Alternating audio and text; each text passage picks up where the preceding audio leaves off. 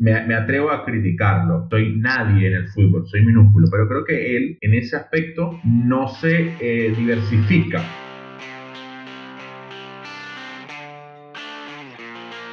Bienvenidos a Clase Mundial, podcast para hablar de fútbol y deporte en general. Soy con Carlos Silva, yo soy Carlos Castrillo y este es nuestro primer episodio.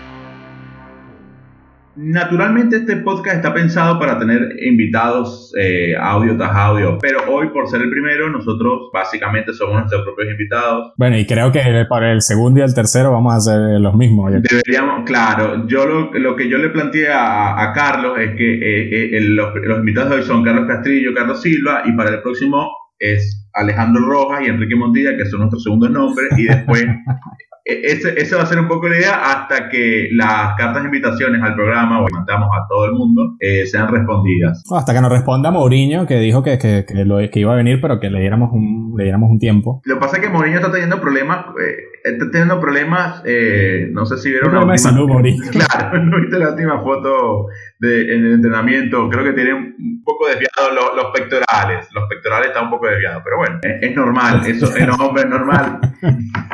pero bueno.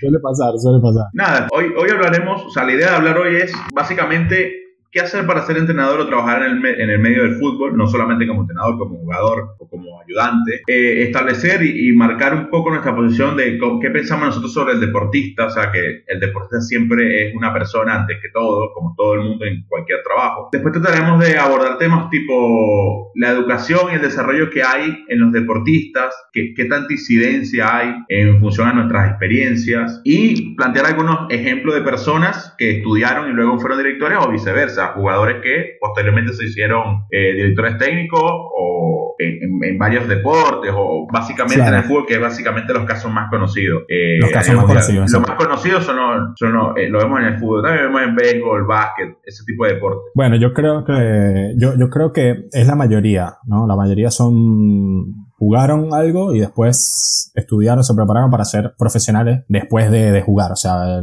la vida del exjugador es como, está como muy marcada por lo que jugó. Entonces, básicamente no, se va a dedicar a, otra cosa. Para trabajar en algún deporte, eh, bueno, primero tenemos que, decir un poco qué hacemos nosotros o, o, deportivamente qué tan vinculados estamos claro. al deporte, ¿no? En mi caso, soy entrenador de fútbol y bueno, soy entrenador de fútbol nivel 2. Estudié en Argentina el nivel 1 y aquí en, estoy en, en Barcelona, hice el nivel 2. Entreno a nivel infantil y bueno, mi experiencia eh, viene de querer trabajar en el fútbol. O sea, yo creo que eso fue el, el principal motivo, ¿no? Las ganas de trabajar en el fútbol, el gusto por el, por el deporte, eh, ver todos los días, estar constantemente involucrado, viendo partidos, partidos de la selección, partidos de, de, de cualquier club, hizo que me interesara por el deporte, lo estudiara y ahora estoy trabajando. Pero no tuve un pasado como futbolista, que eso es como lo más difícil para nosotros, para los que no jugamos fútbol, poder trabajar en fútbol o vivir del fútbol.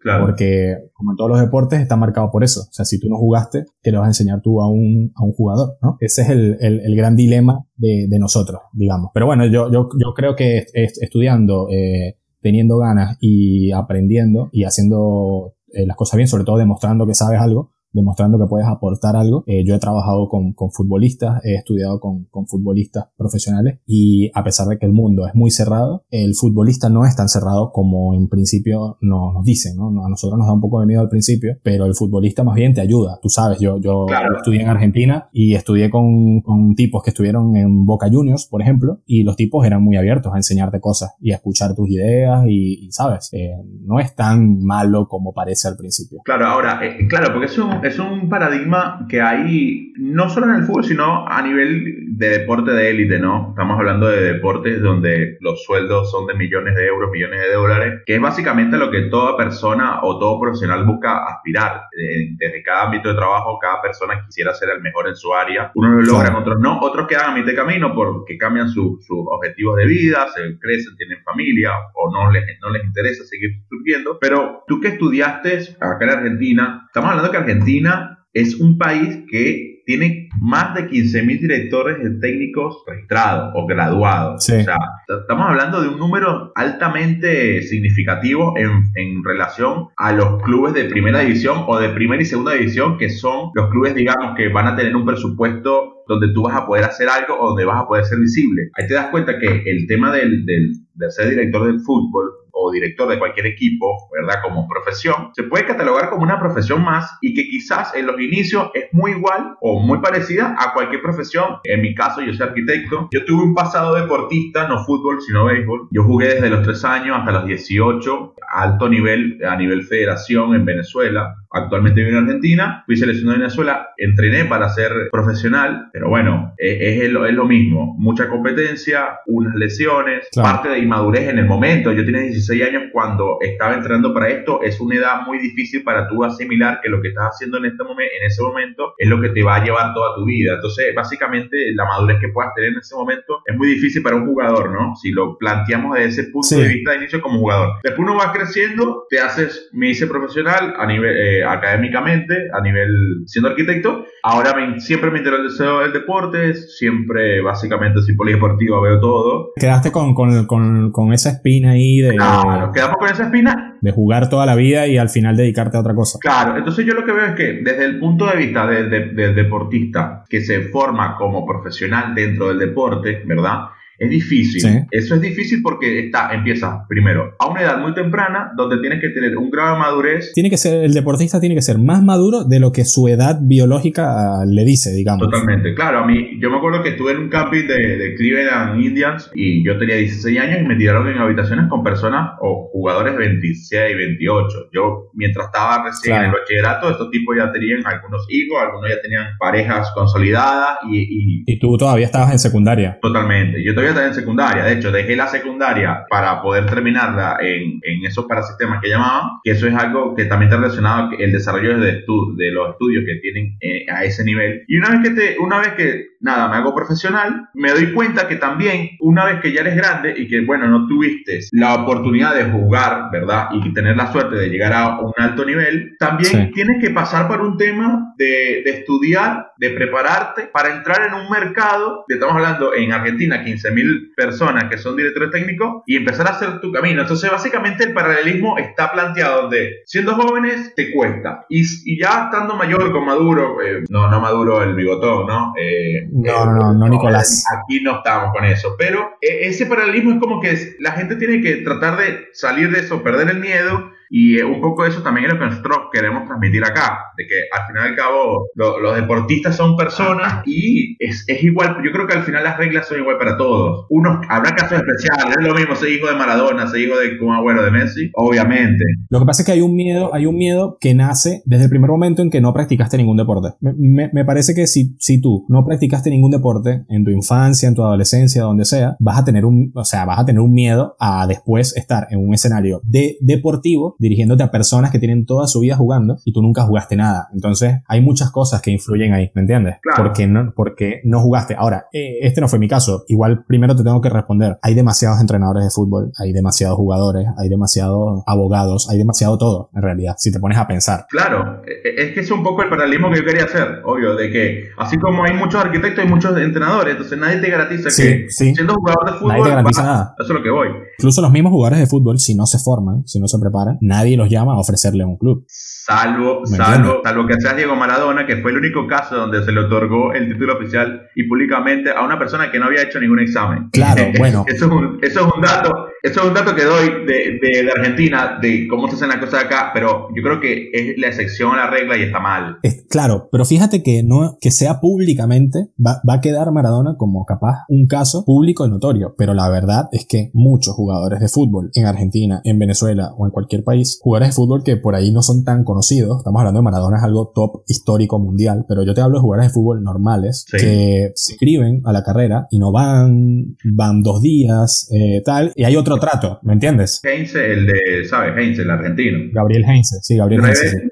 Gabriel Heinze, él, no, él se sentó en el banco de Godoy Cruz en el 2015 sin el título habilitante. Después le, hicieron, una medida cautelar dictada por la justicia y, terminó recibiéndose. Pero es lo que tú dices, o sea, en este caso hablamos Maradona, a Heinze le pasó igual. Claro, pero yo, yo también tengo que tener yo, por ejemplo, que, que, no fui jugador profesional, yo tengo un... Yo entiendo ese tipo de cosas, yo entiendo esos casos. ¿Por qué? Porque está bien que haya una legalidad, una burocracia que tú tengas que, con, la que tú tengas que cumplir. ¿no? Pero, ¿cómo le dices tú a, Gabriel Heinze, un tipo que jugó entre tantos clubes, pasó en el Manchester United, jugó en el Real Madrid, que no puede dirigir o que no tiene los conocimientos necesarios para dirigir un plantel de primera división? Otra cosa es que Gabriel Heinze de repente esté con eh, niños de 8 o 9 años. Ahí yo te puedo decir, mira, eh, Gabriel Heinze no tiene la preparación necesaria, porque para mí es primordial que el mejor profesional esté en el fútbol base. Y ahí, y ahí te digo, ¿qué necesitas para ser entrenador? Bueno, necesitas estudiar, prepararte y si eres como yo, que no tienes ningún pasado futbolístico y no te conoce nadie, empezar a trabajar desde abajo, ¿sabes? Porque es la manera en que vas a poder demostrar que sabes y vas a poder dejar un, no un legado, sino que vas a poder dejar un, sello, digamos, o sea, con que tú formes a un niño en el fútbol, independientemente de que ese niño después llegue a profesional o no, porque ahí tenemos otro tema,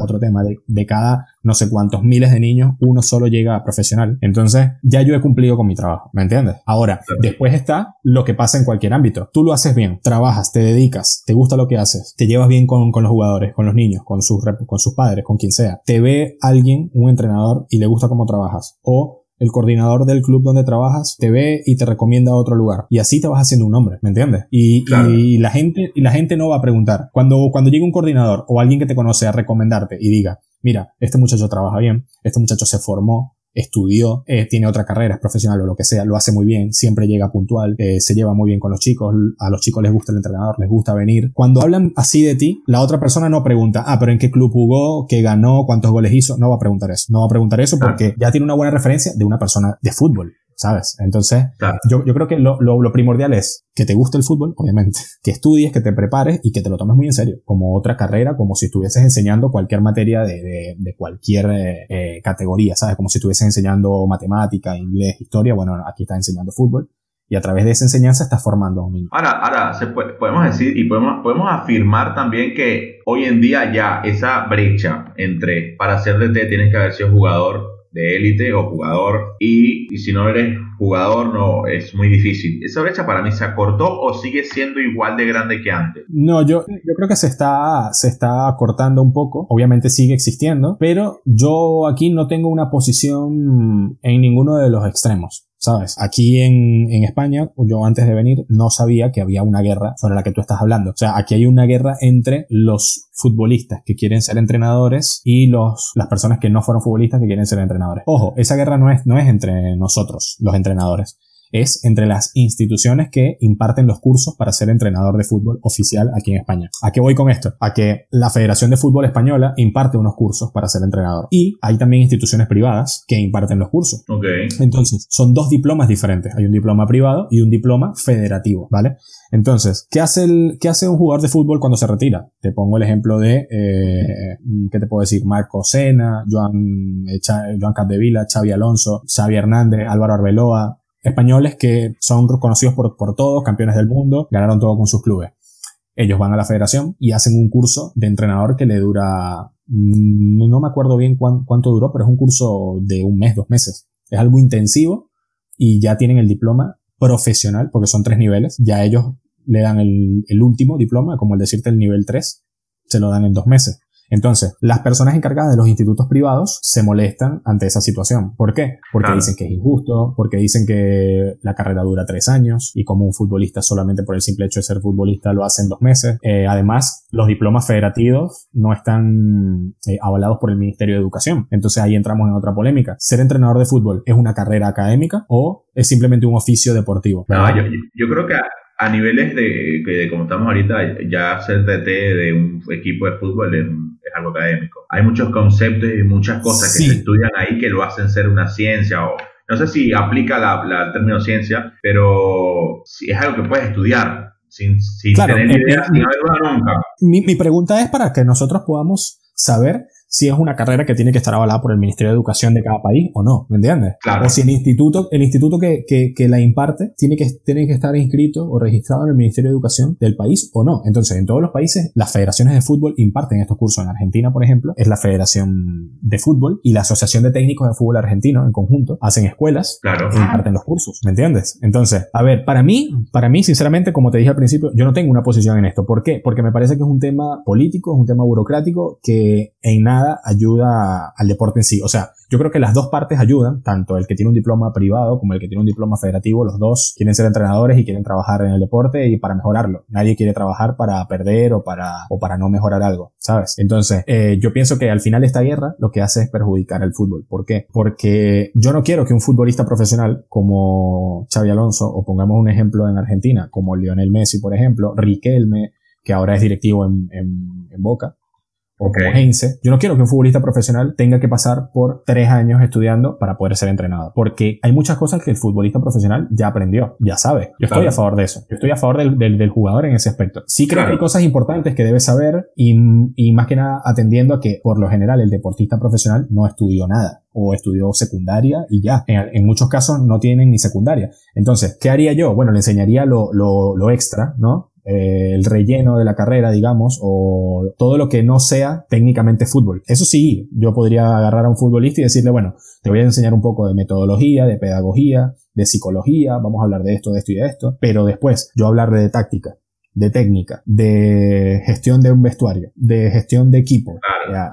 El, futbolista lo vivió toda su vida. Claro, es como si tú le, le- le dijeras cómo gestionar las rotaciones a Zidane, cómo jugar al toque Claro. a Guardiola. Claro. No, no les puedo enseñar eso, ¿me entiendes? Claro. Ahora sí les puedo enseñar cosas aparte, todo lo que es el derecho legal de la carrera, ¿no? Eh, las, las obligaciones legales que, que tienes que tener, todo eso. Eso sí puedo. Yo también pienso de que mientras menos, mientras menos, y aquí, ojo, nosotros coincidimos mucho, para los que nos escuchan, se dan cuenta que por ahí Carlos y yo coincidimos en muchas cosas. Nosotros nos conocemos desde los 13 años. Creo que parte Sí. de que tengas De una... hace 15 años, para poner en contexto. 15 años. Pon- en- Entren en ese contexto. Yo soy una persona que trato de cuestionar todo, pero me resulta difícil cuestionarle cosas a, a Carlos. Conozco hace mil años, como, como bien dije. En ese caso, estoy, estoy, estoy de acuerdo con que mientras menos injerencia burocrática haya en los procesos, más desarrollo hay.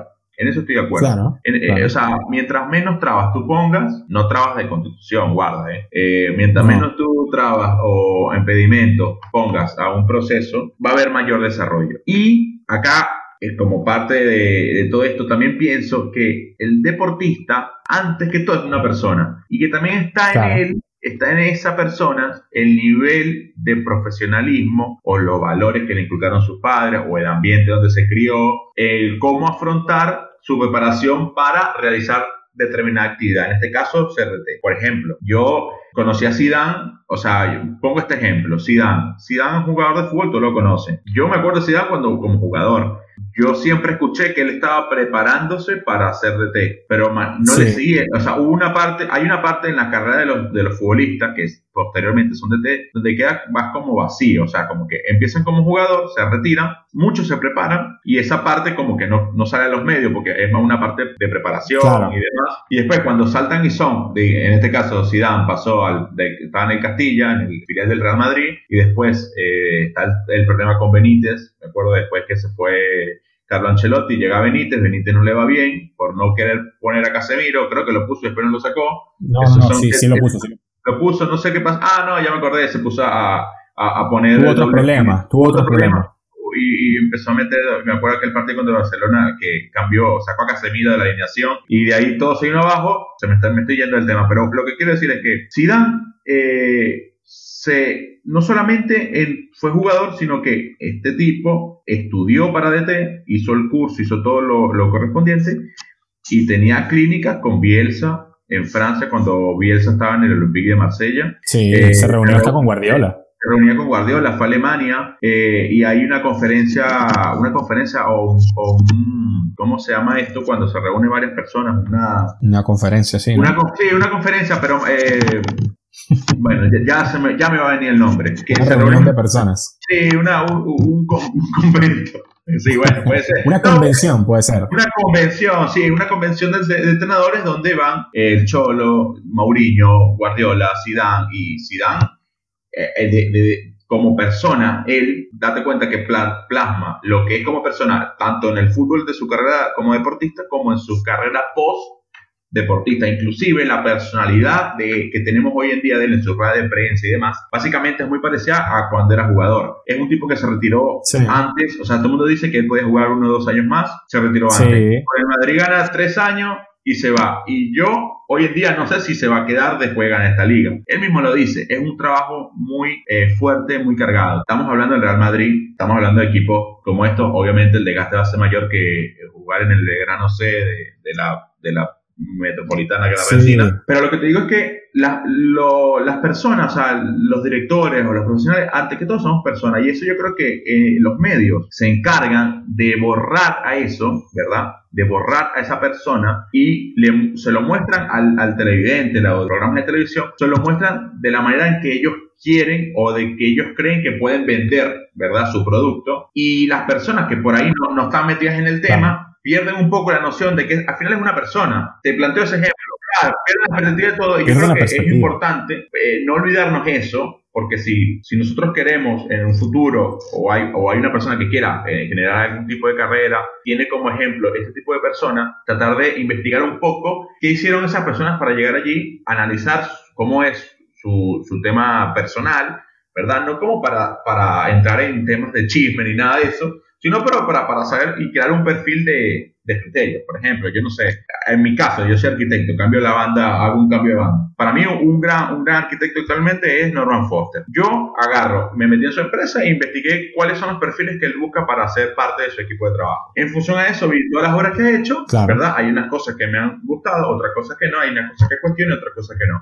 Pero en función a lo que esta información que yo recabé, yo hoy en día estoy armando y he armado un perfil profesional que se acople a eso. Ya cada persona después armará el suyo en función a lo que le quiera. Pero creo que esa parte deportista no, no deberíamos olvidarla. Veo que eh, hoy en día es muy fácil matar a un jugador porque falló un gol o por o, matarlo a Griezmann últimamente, se tomó una foto, se, tomó una foto eh, riéndose con su esposa o su novia y a su Instagram, una red social de él, entonces lo matan porque él tiene que estar en un cuarto dándose, autoflagelándose, ¿verdad? Con el, no sé, con... Claro, porque, porque supuestamente está jugando muy mal, porque le va mal. Nosotros no, no, deberíamos perder esa, esa, esa, parte del, de, de, todo este tema y, y, tratar a, todos estos profesionales del fútbol como personas que Sí, y, y, tampoco olvidar que antes de que ese deportista que tú estás viendo fuese un deportista famoso, reconocido, fue alguien que tenía las mismas ilusiones que tú, fue alguien que quería estudiar, quería prepararse. Entonces, claro, obviamente eh, el deporte es una pasión, el fútbol es una pasión. Tú no estás viendo, analizando fríamente cuando vas a la cancha a ver un partido y tu equipo está perdiendo, tú no estás ahí pensando en, bueno, este es una persona, se equivocó. Sabemos que no es así. Pero a lo que yo voy con esto es que es muy importante también en la formación deportiva, la formación integral y en valores que pueda recibir un deportista. ¿Por qué? Porque si tú estás formando a un jugador de, por ejemplo, 14, 15 años, que por ejemplo tú estuviste siendo deportista cuando tenías esa edad y tenías entrenadores y tenías compañeros y estabas, estabas jugando. Yo también jugaba, yo, yo jugué voleibol desde en etapa escolar, digamos, desde los 12 años hasta los 18 más o menos.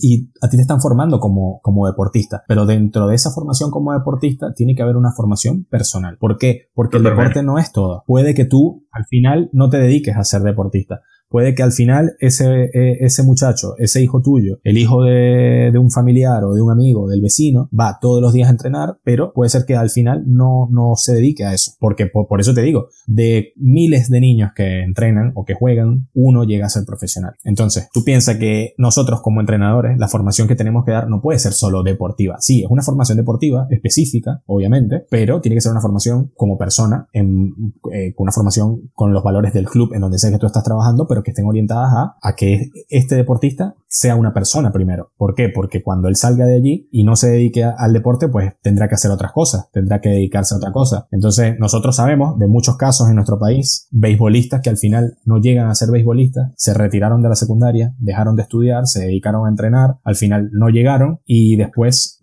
tienen 20 y algo de años, no vuelven, no quieren estudiar, se dedican a trabajar y al final es una persona que por ahí profesionalmente pudo haber sido algo, pero no lo fue, ¿sabes? Eh, quedas en un limbo ahí, quedas en un limbo porque no, no, no te dieron otras opciones. Eh, eh, eso yo tengo experiencia, lo que pasa es que yo tuve suerte de, tener los padres que tuve, porque ellos siempre, había una, o sea, obviamente tenían la chance y, querían que yo firmara a nivel profesional, porque era lo que yo venía haciendo desde, desde, los tres años, porque es algo pasional también, porque yo me acuerdo mi papá eh, estando viéndome lo que yo hacía, él se emocionaba y, nada, eso, eso es normal. Pero nunca ellos perdieron el foco de que no, o sea, la, la, gran meta no es llegar a ser grandes ligas. Ellos lo que querían era que yo jugara béisbol principalmente para tener una actividad alternativa a los estudios, ¿verdad? Y bueno, ya que se dieron cuenta que yo era bueno, o sea, cuando digo bueno, chicos, eh, no, no, no, no estamos hablando de gran cosa. Bueno, en el nivel que estaba. Había muchos jugadores mejores que yo, demasiados, demasiados jugadores mejores que yo.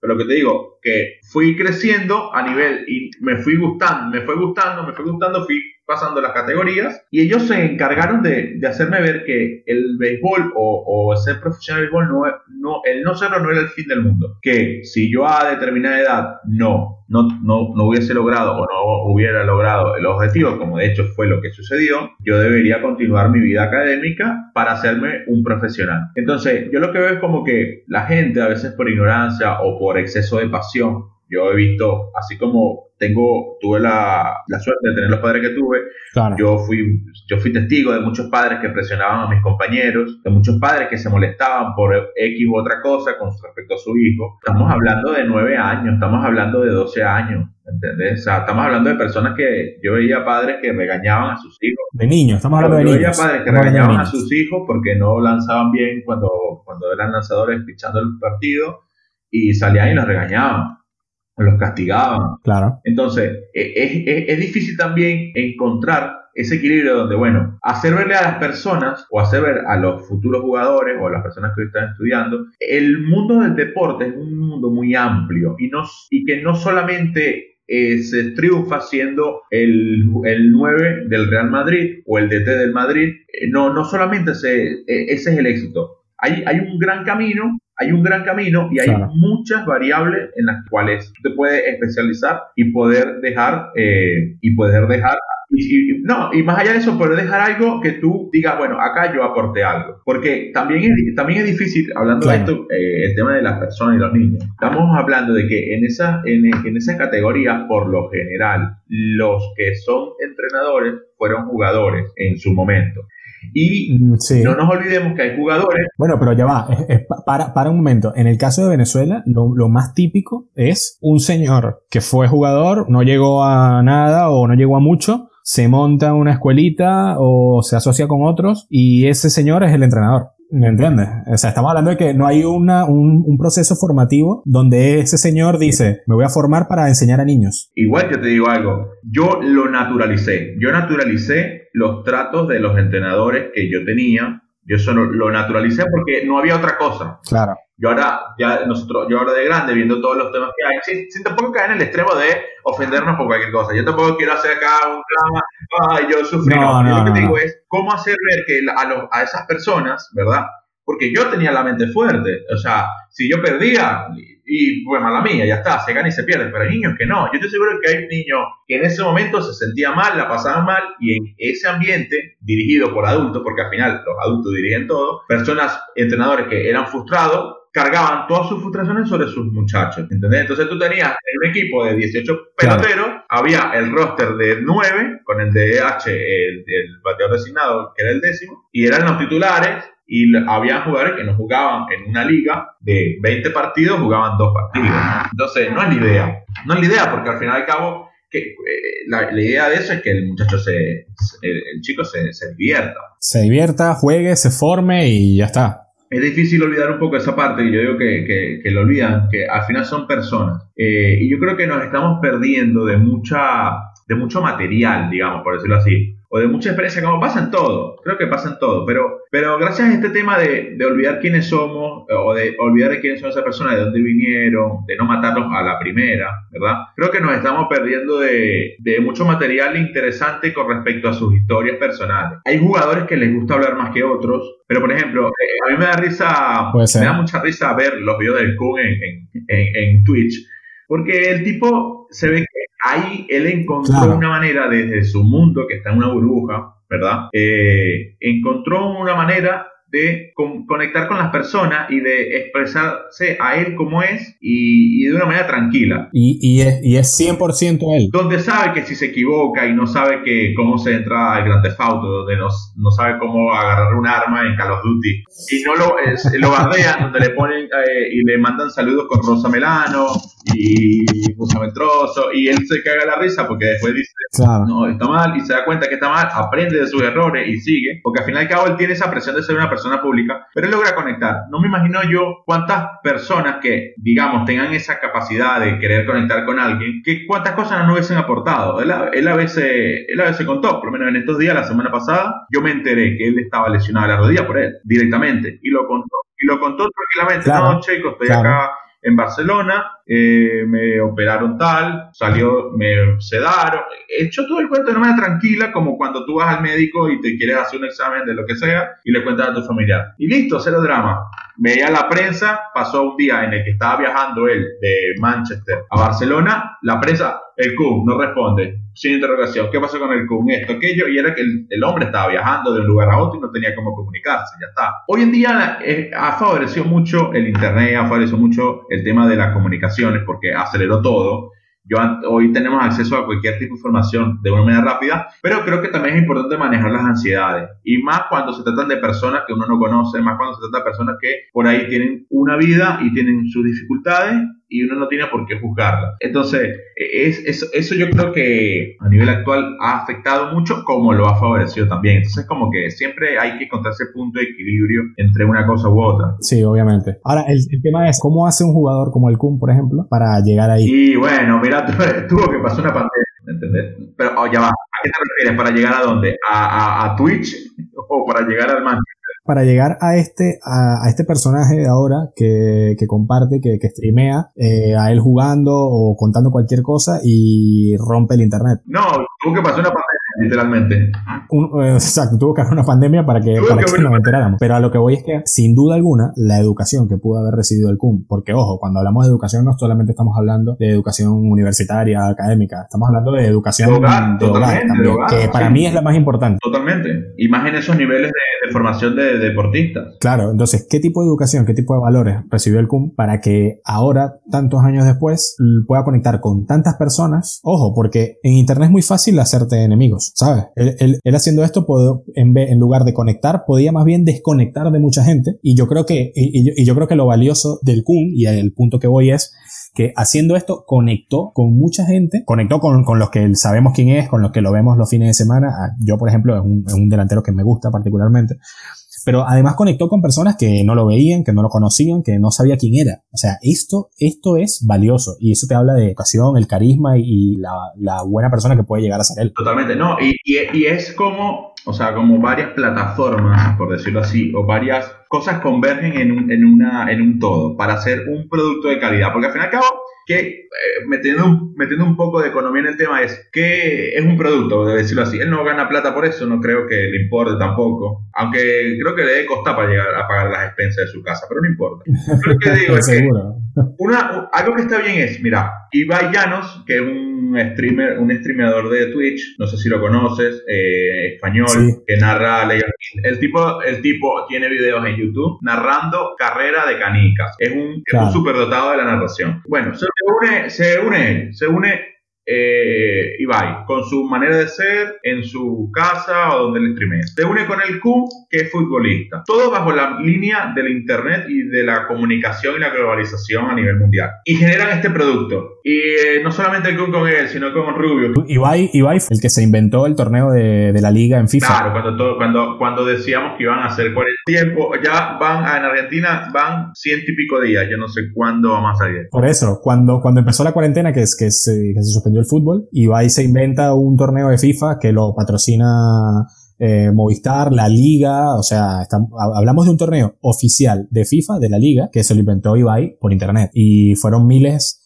eh, de personas viéndolo, miles de euros que recaudaron, o sea, yo, yo creo que fue un, un, un evento que, como tú dices, o sea, tuvo que pasar una pandemia para que se vieran este, este tipo de cosas. Claro. Y, y, y, yo lo que, y yo lo que, lo que, una de las cosas que yo quería era ver, o sea, o estaba esperando, igual seguimos estando en pandemia, también en Argentina acá seguimos con cuarentena, la acá de, de, de, la semana pasada la, la otra vez la pusieron fuerte, son 15 días más en el área metropolitana de acá de Buenos Aires. Yo quiero ver una vez que saca de todo, qué iba a ser el Kun, que es el caso más emblemático que, que hoy hay de un jugador de élite que se comunica sí. o que streamee con, eh, en vivo eh, en su casa. Yo quiero ver qué va a pasar cuando vuelva a una liga nueva, vuelva a un tema por Champions, aunque el City se va a enfrentar al Madrid, pero creo que no va a llegar él, no sé cuántos son los tiempos de recuperación. Porque ya veo, porque no veo, ya veo a personas cuando un equipo le vaya, empieza a ir mal, eh, en este caso el City, ponele que le vaya mal, y el club sigue sí. haciendo sus videos, porque no tiene nada que ver una cosa con otra, porque lo que él hace como eh, eh, en streaming de Twitch no tiene nada que ver con el fútbol, porque lo hace porque le gustan los videojuegos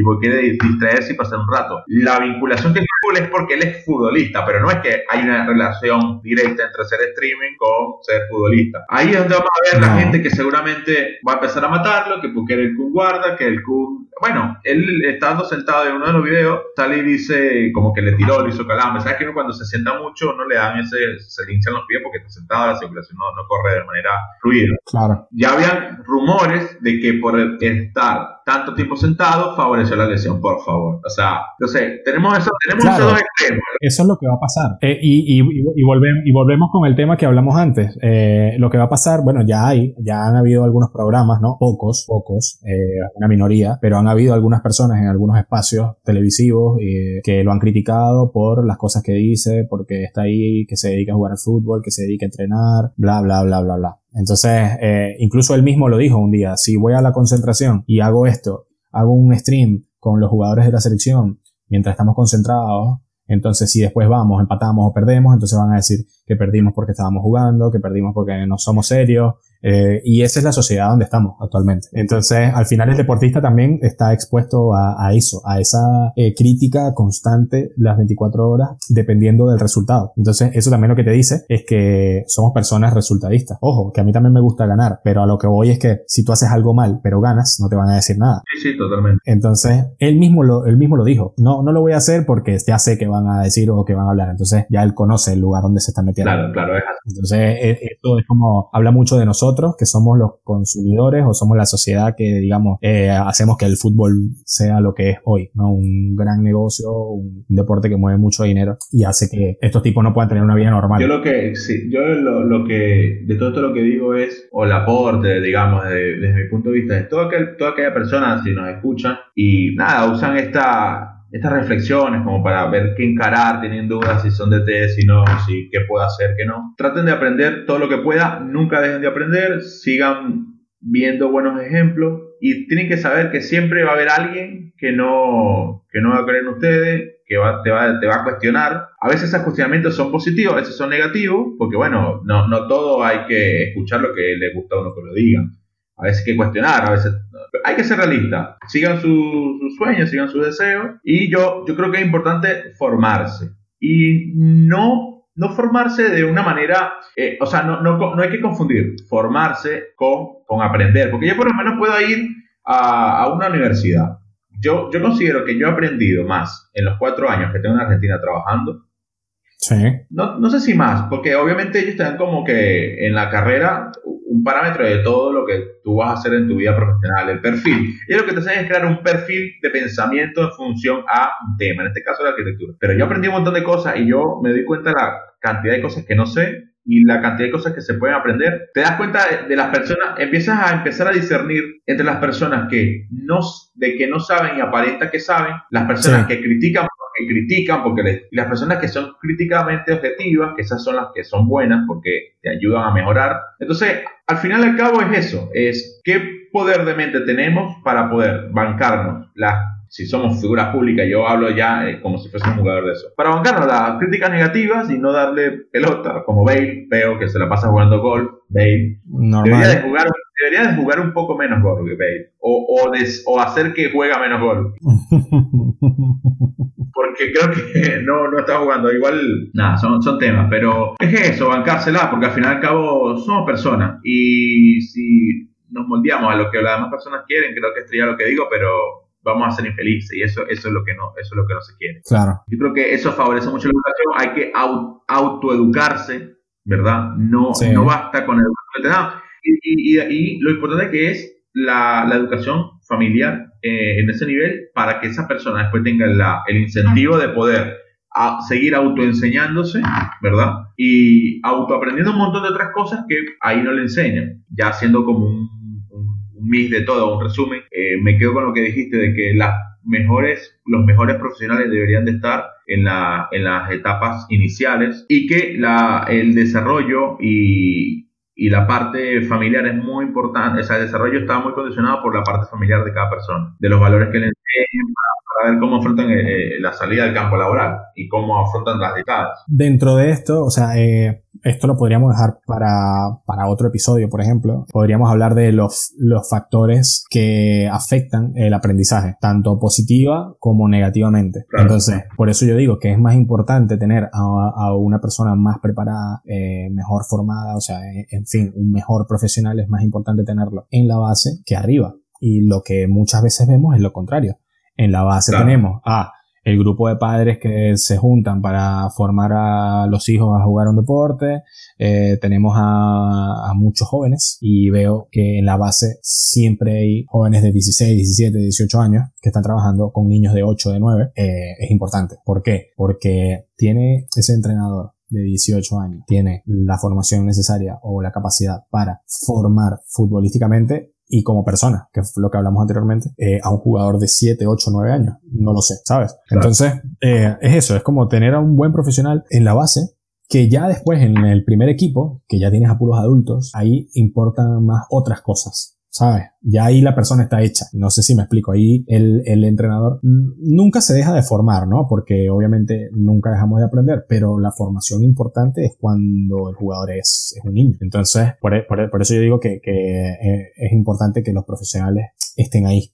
Entonces, por eso vas a ver que en grandes profesionales o grandes clubes empezaron eh, estudiando, luego se hicieron entrenadores en, en fútbol base, fútbol juvenil y fueron escalando hasta que llegaron a un primer equipo. Hay muchos ejemplos. Yo te podría decir, por ejemplo, ah, para, para citar a entrenadores conocidos, ¿no? Que, que, todas las, que todas las personas por lo menos hayan escuchado alguna vez. Podríamos hablar de José Mourinho, por ejemplo. José Mourinho estudió primero, eh, digamos que en nuestro país sería de un licenciado en educación física. Estudió primero eso y después fue entrenador. Mm, tuvo una, una, experiencia como jugador muy, muy pequeña. Era maleta, era maleta. No lo sé, no lo sé, pero lo que te quiero decir es que empezó estudiando. Entonces, eh, estudió, se preparó, se formó, sabía idiomas, fue asistente, o sea, eso es lo que voy, que hay que ir como, si no, si no fuiste jugador, vas a tener que escalar posiciones.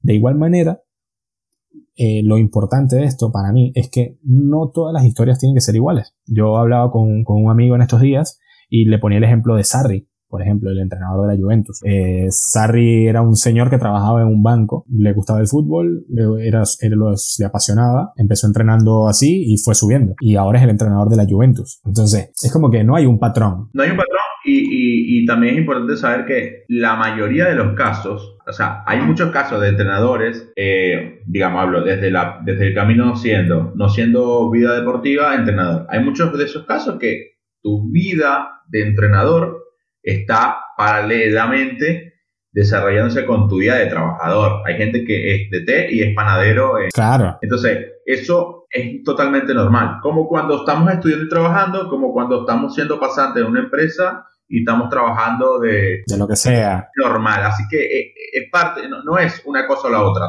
Pueden ser las dos, pueden ser las Esa es la idea. Mourinho empezó haciendo análisis técnico en varios equipos. También tenemos que decir que creo que su papá o el abuelo era presidente de un club en Portugal. Entonces, claro, desde, desde pequeño estuvo involucrado en el fútbol. Nació en ese mundo. Eso, eso tampoco hay que obviarlo, ¿no? No, obvio.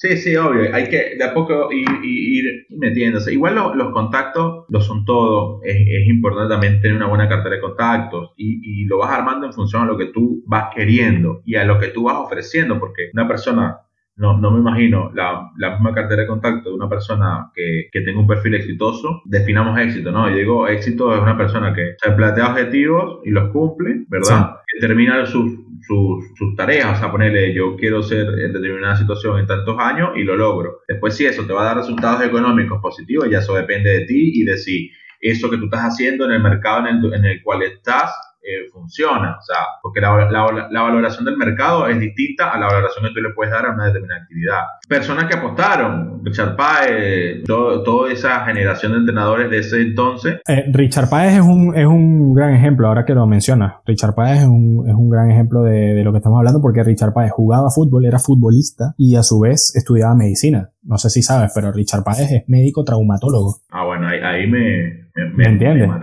O sea, el, tipo jugaba fútbol y estudiaba en la universidad. Obviamente tuvo un momento en donde, eh, sabes, te lo pusieron entre la espalda y la pared, bueno, ¿juega fútbol o estudias? Y, nunca, y nunca abandonó las dos, nunca abandonó ninguna. Obviamente eso hoy en día, hoy en día, eso es imposible porque el fútbol avanzó, evolucionó y capaz un, un jugador de fútbol de 18, de 19 años no tiene la necesidad eh, eh, o simplemente no quiere ni lo piensa de estudiar una carrera al mismo tiempo que está jugando fútbol. ¿Me entiendes? Totalmente. Pero claro, el fútbol en Venezuela estamos hablando de los años, creo que los años 70 más o menos, 70, 70 y algo, cuando Richard Paez debutó eh, profesionalmente, tenía 18 años creo, y, y, y, estudiaba en la universidad. O sea, en, eso, en ese tiempo le ibas a decir a Richard Paez que iba a vivir del fútbol, que no, que no estudiara medicina o que no se dedicara a otra cosa, era muy difícil. Ok, ok, eso, eso no, no, lo, no lo sabía. Hay una manera de poder vincularse con el deporte si te gusta, siempre hay, una manera de vincularse con la medicina si te gusta. Eh, un arquitecto que quieras hacer temas de deporte puede hacer instalaciones deportivas. Entonces, lo que veo con esto es que al fin y al cabo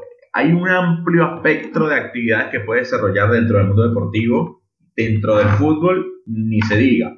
Y cada vez al, al, haber más población y al haber más desarrollo, más comunicaciones, más globalización, este número va a crecer, la oferta va, va a haber mayor oferta, va a haber mayor demanda, y es así. O sea, yo creo que eso es un eh, yo, creo que eso es un poco el, mensaje que, que, podríamos transmitir como resumen de todo esto. Es que, que no hay, hay que bajarse un poco de ese, de ese paradigma de que si no llegas a ser profesional o de élite top, de élite en equipos top, fracasaste. Si no llegas a ser un en el Bayern Múnich, fracasaste. Claro, claro. Si no llegas si no llegas a hacer el estadio nuevo del Real Madrid, que por cierto se encontraron una tubería en el medio del campo. Yo no sé si estaba en el plano. Lo que me preocupa de eso es que yo estimo, ya, yo estimo que eso, viste que cuando se hacen, cuando haces una construcción tienes que pedir los planos de interferencia a la municipalidad o a la empresa de servicios que presta servicio en la ciudad. Un ejemplo claro, eh, la estación, a los que estén en Argentina, a los que vayan a, los que escuchen esto de Argentina, o los que viajen alguna vez, hay una estación de, de subte, de tren, de metro. De metro. Que, eh, que está, se llama Constitución. Y ahí eh, hicieron una estación nueva, ¿verdad? O sea, renovaron la vieja estación, ¿verdad? Sí. La estación de construcción, le hicieron un lavado de cara, quedó muy linda. Y, y, hicieron una estación de abordaje nueva para vincularla con el sistema de transporte de los, de los colectivos. Claro, eh, autobuses y esto, ¿no? Claro, eh, de los, claro, los autobuses, todo eso. Esa estación de transbordo se retrasó un año porque había un caño de gas que no estaba en ningún plano de la empresa que presta servicio de gas. Y eso hizo que tuvieran que rever el proyecto. Vi ese caño en el, ahí en el Santiago Bernabéu y me preocupó. Yo, yo quiero creer que eso, claro, yo quiero creer que está, pues. Yo creo que sí lo tenían claro. Ahora, eh, hablando ya un poco de actualidad, ¿no? Los, vamos a revisar los, los resultados de hoy, por ejemplo. Bueno, ya en Inglaterra el campeón es el Liverpool, ya sabemos. Eh, lo, lo, poco que puede interesar ahí es eh, lo que haga el Manchester City, que es el único club inglés que está vivo en, en Champions. Y después, bueno, ver un poco está, lo, que sí está bueno ahí en la Premier es la, la, pelea por, por quién va a Champions y a Europa League, ¿no? Entonces, bueno, el United está para mí es el mejor equipo en Premier después de la cuarentena. Para mí el United. Sí, para mí el United. El City está bueno, sí, el City está bueno, pero no sé, el United me parece que volvió muy fuerte. Sí, si hubiese, si hubiese un fanático del Madrid en esta conversación, ¿qué le dirías tú con respecto a ese? Y te viene y te dice, el Liverpool perdió 4-0 con el City, estamos chao. ¿Qué, ¿Qué le diría? ¿Hay chance o no? Pensando solo en el City, yo creo que pensando solo en el City, yo creo que sí, el City está muy bien, es un buen equipo, tiene una buena plantilla, y lo más importante es que tienen la ida a favor. Ese partido quedó 2-1 a favor del City. En el Bernabéu se jugó, ¿no? En el Bernabéu. Sí. Vale. Entonces, yo, yo creo que la ventaja la tiene el City sin duda, ¿no? Porque no está jugando bien. Eh, hay tipos que se sumaron eh, en un buen estado de forma, como, bueno, De Bruyne parece que está en un buen estado de forma toda su vida, todos los días. Pero eh, se sumaron, se sumó Rilla Marés, que es que por lo general era suplente y ha, ha vuelto bien. Está también Phil Foden, el canterano del City, está muy bien. Sterling está muy bien, se lesionó Agüero, pero está jugando Gabriel Jesús, que está muy bien. Entonces, yo creo que el Madrid lo tiene complicado, principalmente porque una de las figuras de este Madrid post cuarentena es Sergio Ramos y no va a poder estar en ese partido. Y pensando que este Madrid defensivamente está muy bien, eh, ha ganado todos sus partidos y se le ve sólido en defensa, con un buen trabajo de todo el equipo, no solamente de los defensas. Yo creo que el gran problema del Madrid es eh, que ofensivamente le está, le está costando, le está costando arriba eh, hacer goles, hacer diferencias y yo creo que si tiene que llevar la iniciativa porque tiene un gol de desventaja y tiene que ganar sí o sí el partido, eh, está complicado. Ahora, también tengo que decir que este 4 a 0 del City al Liverpool es un resultado que sinceramente a mí no me dice nada porque era un partido que daba lo mismo si se jugaba o no. Ya el Liverpool es campeón, le sacaba 20, puntos eh, de diferencia. No creo que este resultado haya sido el fiel reflejo de lo que es el Manchester City y de lo que es el Liverpool. Entonces yo no me dejaría llevar mucho por, por ese partido. Ok, ok. O sea, ¿tú, tú piensas que si ese partido se hubiese estado jugando por la liga, por la Premier, no hubiese quedado así. Para mí, ¿eh? para mí. No es por quitarle mérito, pero lo veo como, como un poco engañoso. Mentiroso. Claro, engañoso. Sí, engañoso. Lo que, yo, lo que yo veo es que este partido de vuelta, lo único que queda de esa ida es dos goles, pero es otro equipo. Es otra cosa, por eso te digo, es, es, otra cosa, o sea, por eso te digo que la principal ventaja es que ellos ganaron la ida, pero es otra cosa, o sea, así como el City se le agregaron jugadores y está jugando y está bien, el Madrid también, o sea, el Madrid cuando, creo que cuando empezó la cuarentena, el Madrid estaba mal, perdió ese partido con, con el Betis, eh, desaprovechó oportunidades para ser líder frente al Barcelona, o sea, eh, jugadores que, que, no estaban, que estaban en, mal, en mal momento de forma, entonces cambió todo, con la cuarentena cambió. Ok, bueno, entonces la liga inglesa está ahorita jugando el Arsenal con los Wolves, 1-0 ganando el Arsenal, el Arsenal el eterno quinto lugar de la Premier. eh, no sé qué posición va ahorita, creo que va de, va de octavo. Mm, sí, ahora, ahora creo, ahora mismo creo que está, está fuera de, de, de competencia europea. Está de séptimo, lo bueno de, este partido es que el sexto lugar es el Wolverhampton. Entonces, bueno, yo, yo creo que esa pelea está interesante porque si te fijas, tienes a. No voy a contar el Leicester porque el Leicester con 58 puntos mm, se supone que está un poco lejos de, de, Europa League, ¿no? Yo creo que ya el, Leicester eh, puede, puede estar un poco tranquilo porque está en Champions. O sea, tiene que ser un accidente muy, muy, muy fuerte para que ellos queden fuera de Champions. Pero después tienes United, Chelsea, Wolverhampton, Arsenal, Sheffield United. Son tres, son cuatro, son cinco equipos peleando por una plaza de Champions, por una. Está, está complicado. O sea, la Premier ahí está buena, está buena, está para ver estos partidos que quedan, está para verlos, porque se están jugando mucho. Y después para Europa, para Europa League, eh, igual. Pues le agregas al Tottenham y al Burnley, que están ahí con 45 puntos. Si ganan todo lo que les queda, puede que se metan también por torneos europeos. Entonces, yo creo que el final de, la, de la Premier va a estar bueno. El de la Liga, mm, no es, no tanto, no tanto, porque, bueno, el campeonato se lo juega Barcelona y Madrid directamente. Claro. Obviamente en Inglaterra ya tienes un campeón, pero... El Atlético Madrid no, da, no, no tiene chance para quedar campeón, ¿no? El Atlético Madrid eh, le quedan. Como está esta liga, mira, a mí no me da fiabilidad ni el Madrid ni el Barça. Tendría que el Madrid perder todos los partidos que le quedan, todos, y el Atlético ganar los cuatro partidos que le quedan y lo empata a puntos. Quedarían ambos con 74 puntos y ahí no sé cómo está la diferencia de gol o, la, o, de partido o de duelo directo. Que eh, eso es improbable que pase, que el Madrid pierda los cinco partidos que le quedan y que el Atlético gane cuatro partidos que le quedan. Lo veo difícil. El campeonato para mí es de Madrid o de Barcelona. Luego ya lo, Claro, luego ya lo, eh, el Atlético se asegura el, para mí está, eh, se asegura el tercer lugar porque, bueno, está el Sevilla cinco puntos con un partido menos. Bueno, se lo pelea el Sevilla, digamos, el tercer lugar. Y el cuarto lugar ya sí está más complicado porque tiene cerca a Real Sociedad, a Getafe, Villarreal, Atlético Club de Bilbao e incluso el Granada. Podríamos meterlo ahí en la pelea por, por meterse en Europa League también. Entonces yo creo que en, en España la pelea está en quienes se meten en Europa League. ¿Y el Calcio qué, qué onda, Cristiano? Hizo un gol hoy. Sí, eh, esa, esa, es otra liga que por lo general, salvo sorpresa mayúscula, pierde, la gana otro equipo, ¿no? Sí. La, la Juve tiene una diferencia ahora de 7 puntos a un partido más. Exacto, la Lazio está ahí. La Lazio, si gana el partido de hoy, se pone a 4 puntos del líder de la Juve y le restan 8 partidos por jugar. Está, está peleada, o sea, hay chance todavía de que la Juve no gane, pero yo sinceramente lo veo, sí. lo veo muy difícil. Ahora, podemos decir, ahí en la, en la Serie A van a Champions los dos primeros, ¿no? No, van a Champions los cuatro primeros. Los cuatro primeros, o sea, que podemos sí. decir que ya la, los puestos de Champions están garantizados. Juventus, Lazio, Inter, Atalanta, porque le saca... Pero bueno, quedan, pero quedan más partidos. ¿entiendes? Y el Atalanta se juega Champions. El, el, el, Atalanta yo creo que se queda, se, que se man, mantiene la Champions. Es un equipo que se le caen los goles. Ahora, ¿qué, ¿qué, chance, ¿qué chance tienen? Esto lo vamos a tocar más adelante, sigo de ansiosa, ¿no? Pero, ¿qué, ¿qué chance tienen estos equipos chicos como Atalanta? Eh, no me acuerdo qué otro. El Paris Saint Germain, que no es chico, pero parece chico en la Champions porque siempre lo despiden. Sí, eh, bueno. De que vas a jugar, ellos, todos los equipos que ya pasaron de octavos están a cuatro partidos de ganar.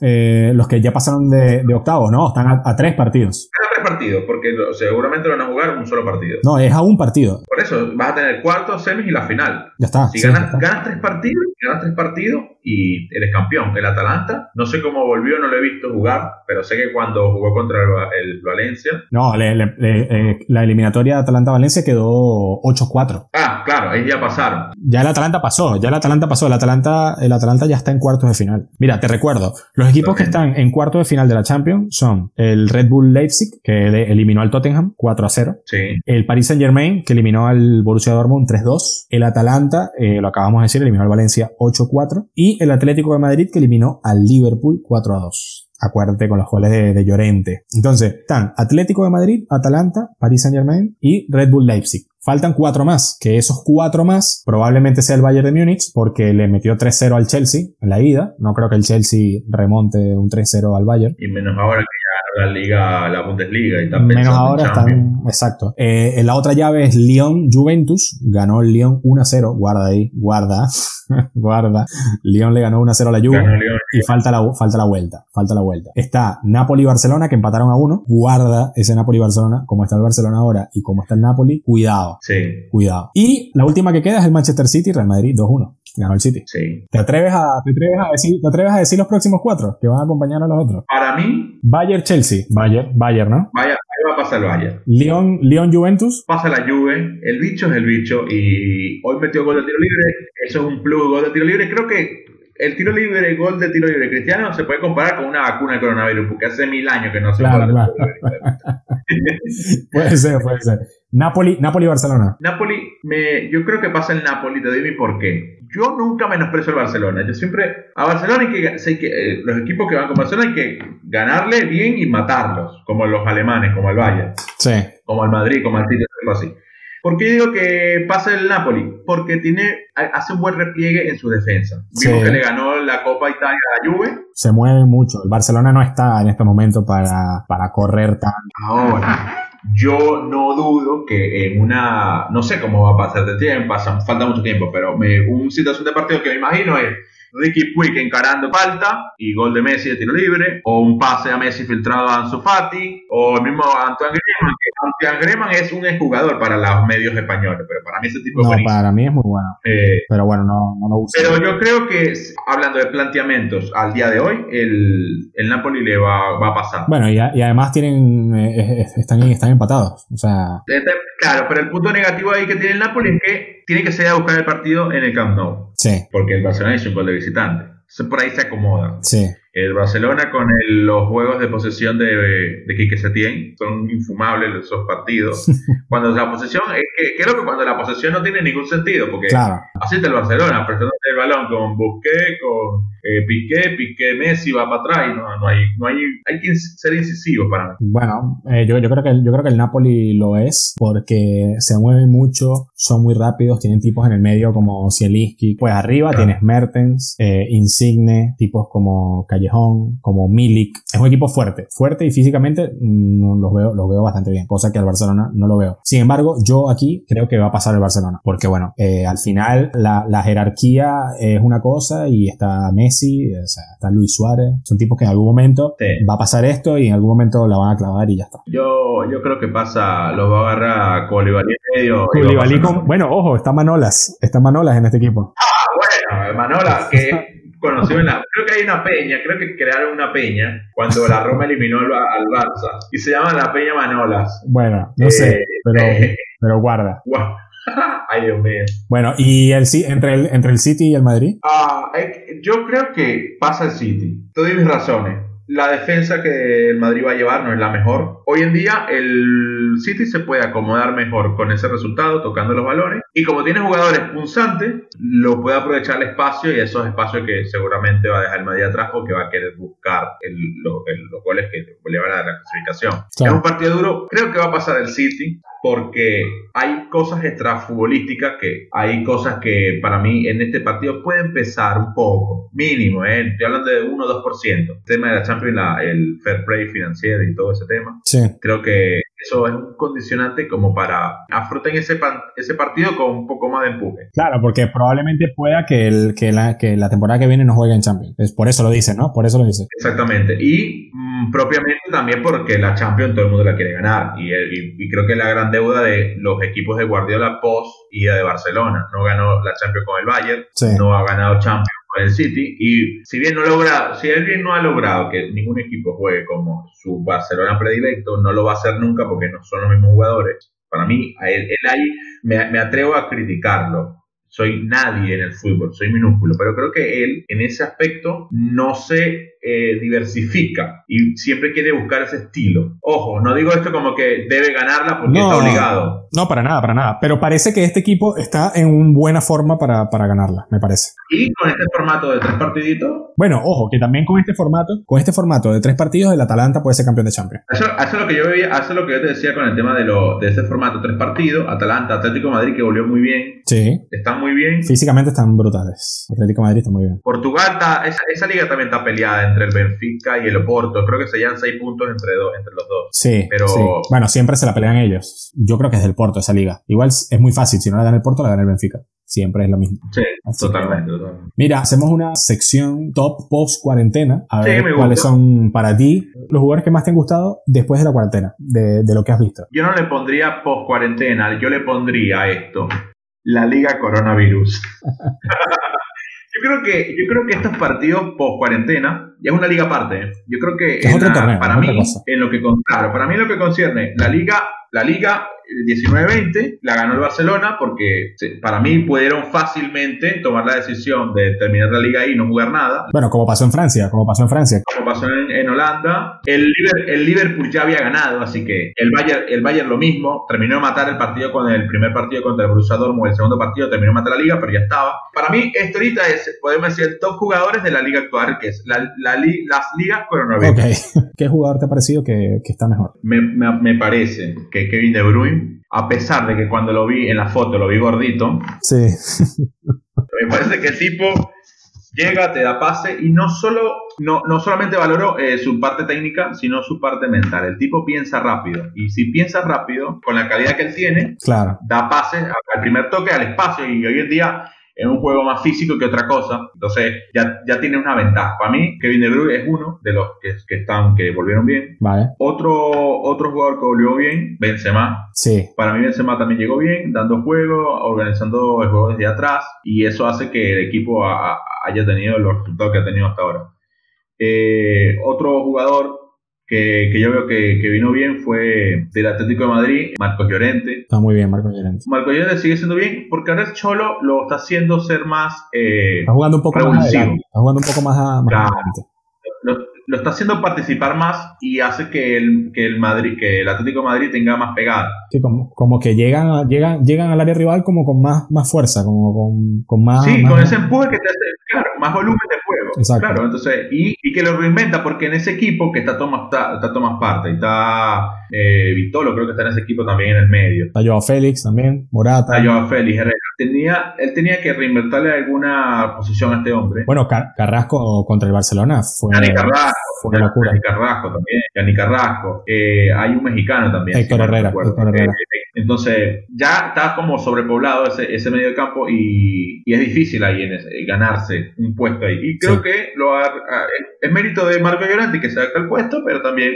mérito del Cholo ver esa posibilidad de, de, que- de- de usarlo ahí, a- a- ahí arriba. Claro, yo te voy a decir Sergio Ramos, de, la Liga Española, Oh. te voy a decir Sergio Ramos. Me parece que, me parece que llegó brutal, o sea, eh, ojo, el Madrid en general me parece que llegó muy bien, pero bueno, como hay que decir, voy a decir uno, voy a decir Sergio Ramos. Me parece que Bruno Fernández, el de Manchester United, no, no perdió esa forma que, que tenía antes de la cuarentena. Es el tipo más importante del United, sin duda, lo demuestra cada partido con goles, con asistencia, con, con juego. Y por último, te voy a decir, me sigue gustando Messi. El equipo no lo acompaña, pero el tipo está bien. Y si te pones a ver los partidos del Barcelona después de cuarentena, ha creado peligro o ha generado algo, es él, es, es Messi. Es que ahí el tema es, es el equipo, evidentemente. Yo, yo pienso que está muy bien, pero bueno, el equipo no, no, lo ha, no lo ha acompañado y bueno, y ha perdido seis puntos, creo, en estos partidos. Han empatado tres partidos, creo, de los, de los seis que han jugado. Entonces, bueno, ya el Madrid tiene esa diferencia. Pero bueno, me, me, me parecen esos, ¿no? Messi, Bruno Fernández y Sergio Ramos. Me parece que volvieron, volvieron muy bien. Creo que, que- creo que ampliamos un poco la idea de, para las que nos escuchan es que sepan que acá van a encontrar un espacio que no solamente van a escuchar sobre deporte, fútbol, van a escuchar cualquier cosa. Y son bienvenidos a comentar, hablar y si en el futuro quieren participar, escríbanos y con gusto participarán. Sigan nuestras cuentas. En Instagram somos Clase Mundial Podcast. En Twitter estamos como arroba Clase Mundial POD, Clase Mundial Pod en Twitter. Y eh, nos pueden escuchar por Spotify, Apple Podcasts y Google Podcasts en anchor.fm también. Y que tengan buen, buen fin de semana. Espero que lo hayan disfrutado.